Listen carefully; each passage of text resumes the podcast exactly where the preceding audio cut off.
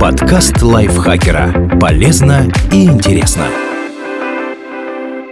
Всем привет! Вы слушаете подкаст лайфхакера. Короткие лекции о продуктивности, мотивации, отношениях, здоровье, обо всем, что делает вашу жизнь легче и проще. Меня зовут Михаил Вольных, и сегодня я расскажу вам о пяти мифах, которые мешают нам формировать полезные привычки.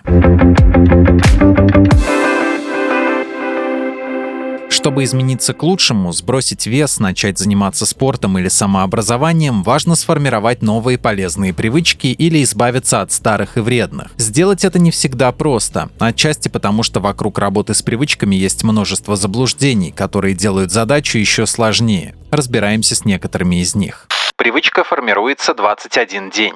Впервые это утверждение прозвучало еще в 60-х годах в книге Максвелла Мольца «Психокибернетика». Позже эту мысль растиражировали психологи, эксперты по личностному росту и вообще все, кому не лень. Возможно, вам попадалась книга «Мир без жалоб», в которой автор Уилл Боуэн предполагал, что три недели без критики, жалоб и нытья способны кардинально изменить мировоззрение и жизнь человека. Идея о 21 дне звучит очень соблазнительно и воодушевляюще. Меньше чем за месяц можно стать другим человеком, продуктивным и успешным, занимающимся спортом и читающим по часу в день. Но согласно данным исследований, для устойчивого формирования новой привычки или избавления от старой требуется от 18 до 254 дней. Например, привычка заниматься спортом формируется после 6 недель регулярных тренировок. Звучит уже не так оптимистично, но лучше знать это, чем тешить себя иллюзиями.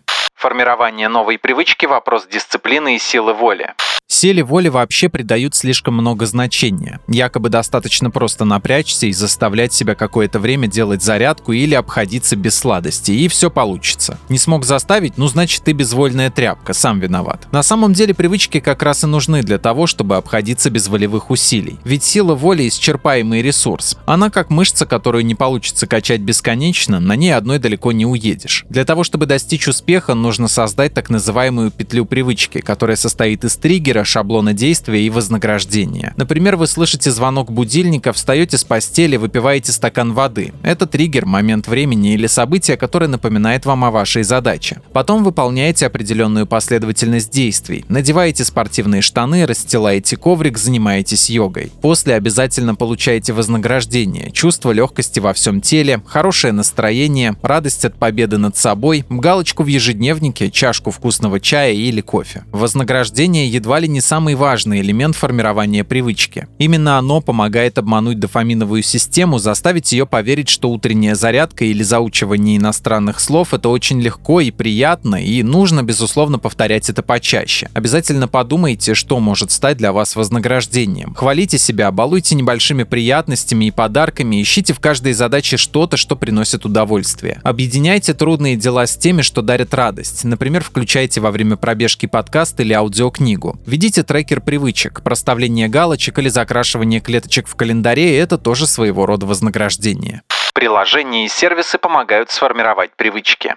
Еще одна привлекательная мысль, которую активно эксплуатируют создатели всевозможных, часто платных сервисов. Скачай приложение, следуй инструкциям, включи тысячу напоминалок, и будут тебе полезные привычки, успех и счастливая жизнь. Увы, программы и сервисы сами по себе не помогают выработать привычки, а многие даже мешают. Например, на игровые приложения, которые превращают работу над собой в подобие MMORPG с зарабатыванием баллов и соревнованием между участниками, вы рискуете потратить все то время, которое могли бы уделить спорту, чтению или иностранным языкам. А еще исследователи выяснили, что напоминалки, которые есть в каждом первом приложении для работы с привычками, в долгосрочной перспективе как раз препятствуют их формированию. Пропустили день, все пропало. Наверняка вы не раз слышали эту теорию. Повторять какое-то действие важно каждый день без пропусков. А если прервать цепочку хоть раз, все предыдущие достижения обесцениваются и нужно начинать сначала. Звучит очень сурово и не слишком мотивирующе, поэтому многие, пропустив разок утреннюю пробежку или урок английского, расстраиваются, приходят к выводу, что все без толку и бросают работу над привычками. И очень зря. Регулярность очень важна и для привычек, и для навыков. Когда мы повторяем что-то постоянно, то помогаем сформироваться нейронным связям связям, так что с каждым новым разом действие будет даваться легче. И да, для чистоты эксперимента после пропуска все галочки, которые вы проставили в трекере привычек, обнуляются и отсчет дней начинается заново. Но это не значит, что все усилия пропали даром. Ваш мозг все равно начал меняться, впитывать новые знания, учиться неизвестным ранее навыкам. Знания, опыт и нейронные связи никуда не исчезнут за день или два. Об этом же говорят исследователи, которые выяснили, что разовые пропуски совершенно не мешают формированию полезных привычек. Главное изменить себя.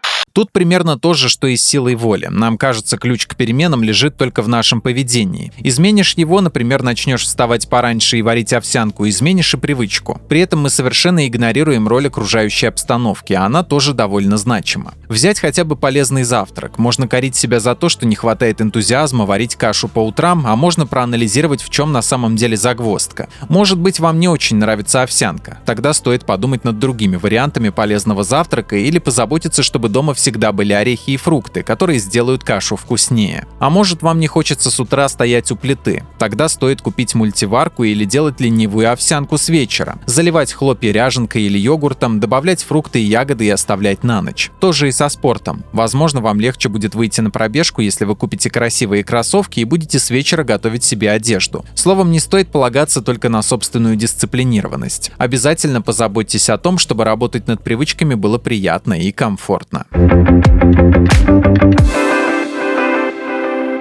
Спасибо Асе Плошкиной за эту статью. Подписывайтесь на подкаст Лайфхакера на всех платформах, чтобы не пропустить новые эпизоды. А еще слушайте наш подкаст «Ситуация Help». В нем Даша Бакина приглашает в гости людей, которые однажды попали в непростую ситуацию, но нашли из нее выход. На этом я с вами прощаюсь. Пока. Подкаст Лайфхакера. Полезно и интересно.